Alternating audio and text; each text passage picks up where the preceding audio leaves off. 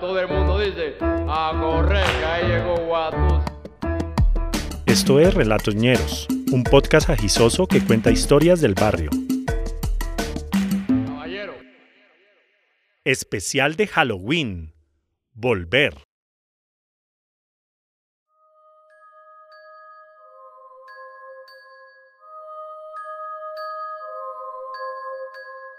Cuando pensaba en eso, el recuerdo era nítido, siempre, insoportablemente nítido.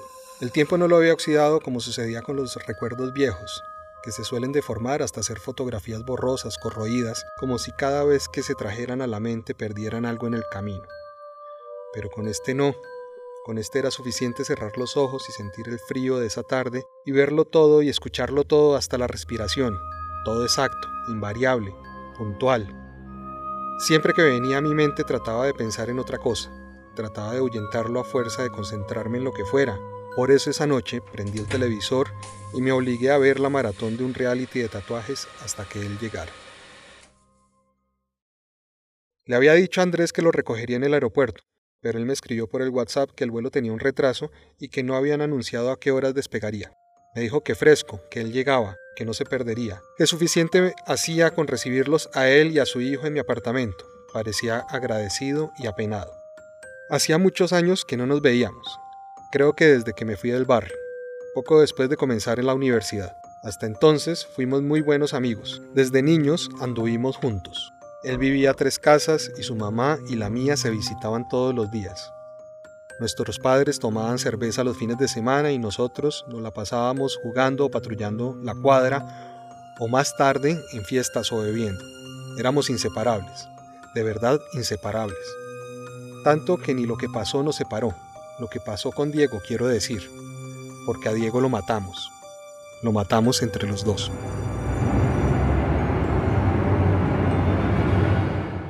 Esa separación no la sentí, simplemente sucedió como cualquier cosa que se termina desvaneciendo bajo el peso de los días. No me afectó, no estuve ni triste ni feliz.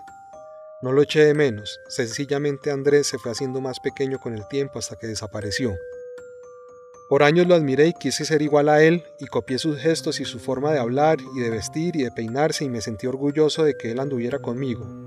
Quizá por eso cuando sucedió lo de Diego, y él me dijo con esos ojos tan abiertos y tan amenazadores y tan asustados que mantuviera la boca cerrada, yo le obedecí sin dudarlo, porque él sabía más. Diego, en cambio, era del bloque de apartamentos del frente. Vivía con su mamá, que era una mujer rubia, muy guapa, que siempre andaba muy arreglada. Recuerdo el sonido de sus tacones altos y la estela fragante que dejaba en el aire.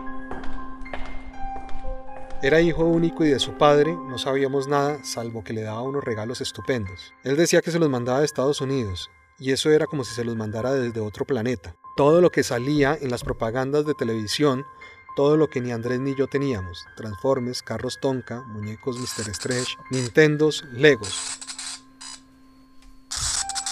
Nosotros queríamos lo que él tenía porque cualquier cosa nuestra parecía poco, parecía gastada y barata. En cambio, todo lo de Diego olía nuevo, era de marca, era bonito, incluso su madre. Era como si él mismo no perteneciera a ese barrio de clase media al sur de Bogotá, sino que fuera un visitante del norte. Por eso lo dejábamos andar con nosotros, para tener por un rato lo que él tenía, pero también para cobrarle su suerte.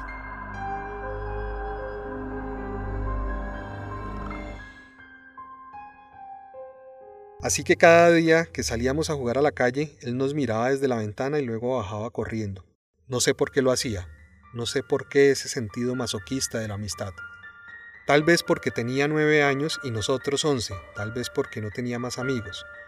Pero sin falta se nos unía y nosotros lo dejábamos por un rato, jugábamos con sus juguetes, le exigíamos que trajera dulces de su alacena. Luego nos aburríamos y lo insultábamos. Le decíamos lo que nos gustaría hacer con su mamá.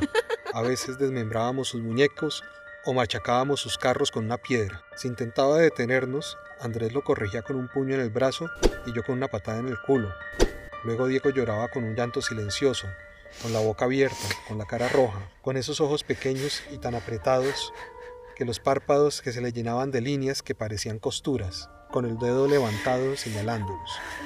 Entonces, por lástima o por miedo de que nos acusara, lo abrazábamos y le decíamos que así son los amigos, que eso le pasaba por egoísta o por mimado, que le estábamos enseñando a ser hombre. Andrés le sacudía el pelo y Diego se calmaba, decía que sí con la cabeza, se limpiaba los mocos con el antebrazo y sus dos enormes dientes delanteros se asomaban.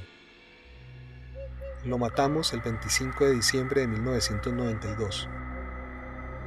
Ese día, después del almuerzo, salí a estrenar la patineta que recibí de Navidad. Andrés salió con una pistola de agua. Estuvimos por ahí dando vueltas por el barrio. Nos turnamos nuestros regalos. A veces él montaba mi patineta, a veces yo le disparaba chorros de agua. La tarde era opaca, fría. Decidimos alargar el rato y escondernos detrás del último bloque de apartamentos. Allí nos encontramos a Diego, a Diego y su bicicleta nueva, a Diego con su reluciente bicicleta de 18 cambios, con su pinta fina, con sus blanquísimos tenis con cierre de velcro. Él no quería, por primera vez no quería compartir, ni quería estar con nosotros. A lo mejor imaginaba lo que sucedería, porque siempre sucedía. Seguro imaginaba que agarraríamos sus cosas, que encontraríamos la forma de arruinarlas. Miró hacia atrás con sus ojos rasgados como buscando una ruta de escape. Su mano se aferró al manubrio de su bicicleta. Supongo que nuestras sonrisas no lo tranquilizaron. Andrés le preguntó, ¿Cuál era el miedo? Andrés lo miraba con un gesto feo, con el gesto de los malandros del barrio. Yo reía. Diego dijo con su voz delgadita que ninguno, que no tenía miedo. Fingió una sonrisa. Dijo que tenía que irse para su casa. Yo le pregunté que si me prestaba la bicicleta y la agarré desde atrás, desde el asiento. Él no la soltó. Jalé duro y él se sacudió, pero no la soltó.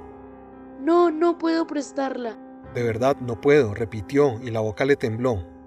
¿No puede o no quiere? Le preguntó Andrés, que se fue acercando hasta quedar a un palmo de distancia. Diego quiso retroceder, pero yo ya estaba detrás de él. Mañana se la presto. Yo quiero ya. Miré a Andrés y él también me miró. Entendí lo que quería. Me acurruqué para hacerlo caer. Andrés lo empujó, lo empujó duro, con rabia.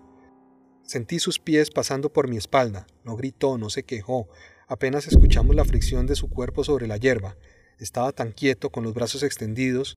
Nos miraba sin parpadear, sin moverse, como un muñeco. Andrés y yo dejamos de sonreír. Ya, Diego, todo bien. Pero no respondió. Andrés tampoco se movía. Escuché el viento entre las ramas. Diego, ya, levántese. Traté de ayudarlo, de ponerse en pie. Metí la mano detrás de su espalda, sentí mojado y caliente. La subí hasta su cuello, hasta su cabeza. Arriba de la nuca sentí, con la yema de los dedos, una superficie dura y lisa que se hundía entre el pelo, perfectamente encajada en el cráneo. Era la base de una botella. El pantalón de Diego se oscureció con su orina, luego su cuerpo vibró de una manera horrenda por unos segundos. Andrés me dijo que corriera y corrimos. Luego me dijo que no dijera nada y no dije nada durante 25 años.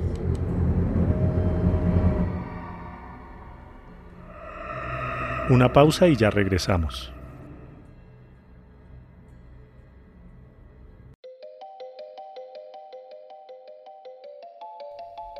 Este relato que están escuchando hace parte del libro Cámara Oscura, una colección de cuentos de terror escritos por el periodista y autor Julián Izaza. Este y otros cuentos transcurren por el filo del terror, que se apodera de lo cotidiano. En sus páginas se revela lo macabro, por ejemplo, en un muñeco de peluche que obliga a asesinar, la psique de una madre contaminada por un demonio extraterrestre, o despertar un día y ser odiado por el mundo.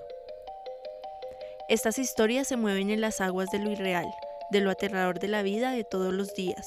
Cámara Oscura se encuentra en todas las librerías de Colombia.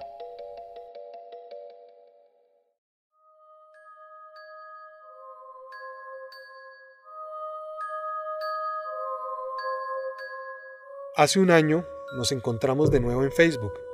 Andrés me agregó y aunque nos escribíamos de vez en cuando por el chat, no sabía mucho de su vida, salvo que se había casado y divorciado, que vivía con su hijo y que era ilustrador. Hablamos de otras cosas, sobre todo de mí. También conversamos sobre la gente del barrio, sobre nuestras familias, pero jamás sobre Diego. Jamás. En una de esas charlas le dije que tenía que visitarme algún día, más por amabilidad que como una propuesta seria pero él aceptó enseguida y no solo eso, al cabo de unos días ya habíamos decidido una fecha. Creo que a pesar de los años, la fuerza gravitatoria que Andrés ejercía en mí aún estaba presente. El timbre sonó poco antes de la medianoche. Escuché su voz por el intercomunicador y bajé a recibirlo. Andrés llegó con su hijo cargado en los brazos y un par de maletas de las que me hice cargo. Subimos los tres pisos. El niño estaba dormido y lo había cubierto con una manta para protegerlo del frío. Por lo que me había dicho, debía tener la misma edad de Diego. Usaba unos tenis blancos que me recordaron a Diego. Enseguida me obligué a olvidar la asociación. Sacudí la cabeza, dejé de mirarlo. Me sentí mal, me sentí grotesco. Le ofrecí a Andrés la habitación de huéspedes y él, con cuidado y sin encender la luz, acomoda a su hijo en la cama. Serví dos whiskies y nos sentamos a charlar. Andrés estaba flaco, muy flaco. Las puntas de las clavículas se reconocían bajo una camisa que parecía prestada. Me dijo con una voz ronca que me veía bien, y yo le devolví el cumplido. Le mentí. Le pregunté por el vuelo, por Colombia, por su trabajo. Me respondió lacónico. Le pregunté por su hijo, levantó la mirada y la fijó en mis ojos. Hubo silencio. Es especial, dijo al fin, y bebió un sorbo. Es duro, hermano, no te imaginas.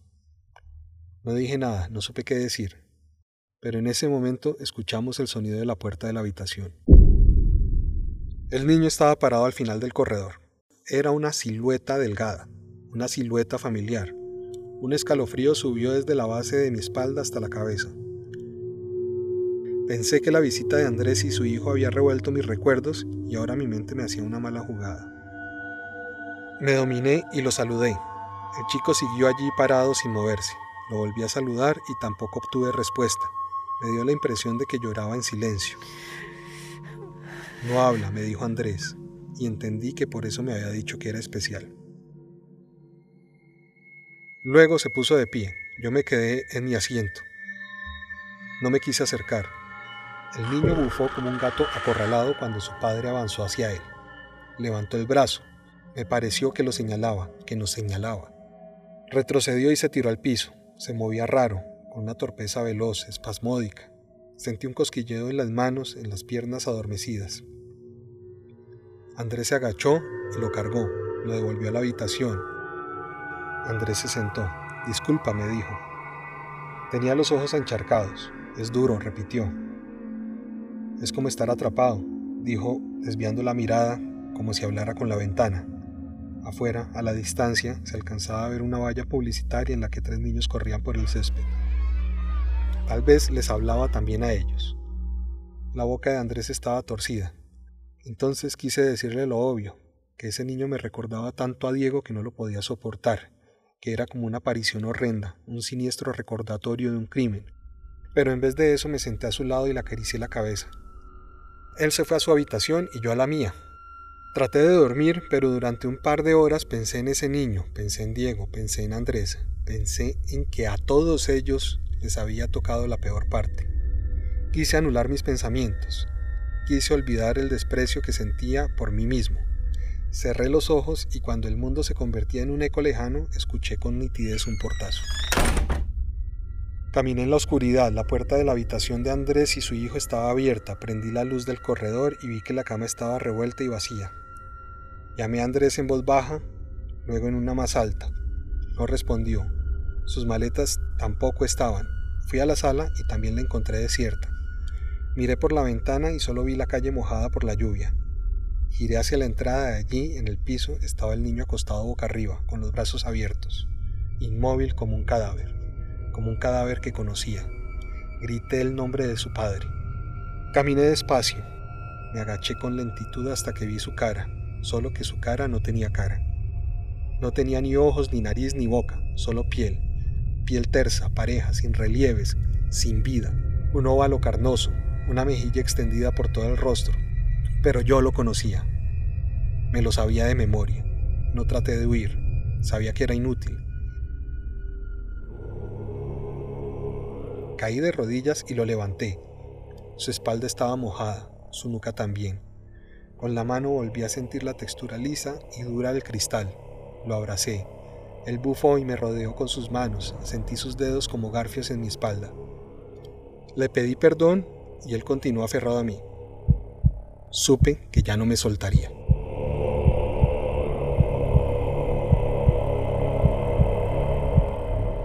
Este relato fue escrito y narrado por nuestro amigo el periodista y escritor Julián Izaza.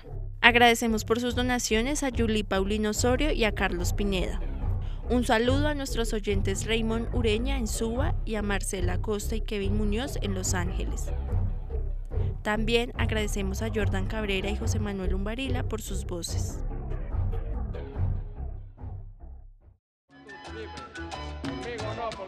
Relatos Ñeros es una producción de la Chucua Records en Bogotá. JJ Muñoz es el editor general. Daniela Muñoz hace el chequeo de datos y es nuestra coordinadora general. Steven Torres y Felipe Umbarila investigan, hacen la mezcla y el diseño de imágenes y sonido. Si les gustó esta historia y quieren apoyarnos, pueden hacernos un aporte para seguir haciendo posible este podcast. Visiten nuestro perfil en Instagram, arroba Records, y allí encontrarán la forma de ayudarnos. De vuelta les enviaremos un saludo en uno de nuestros capítulos y se convertirán para siempre en nuestros ñeros y ñeras del año.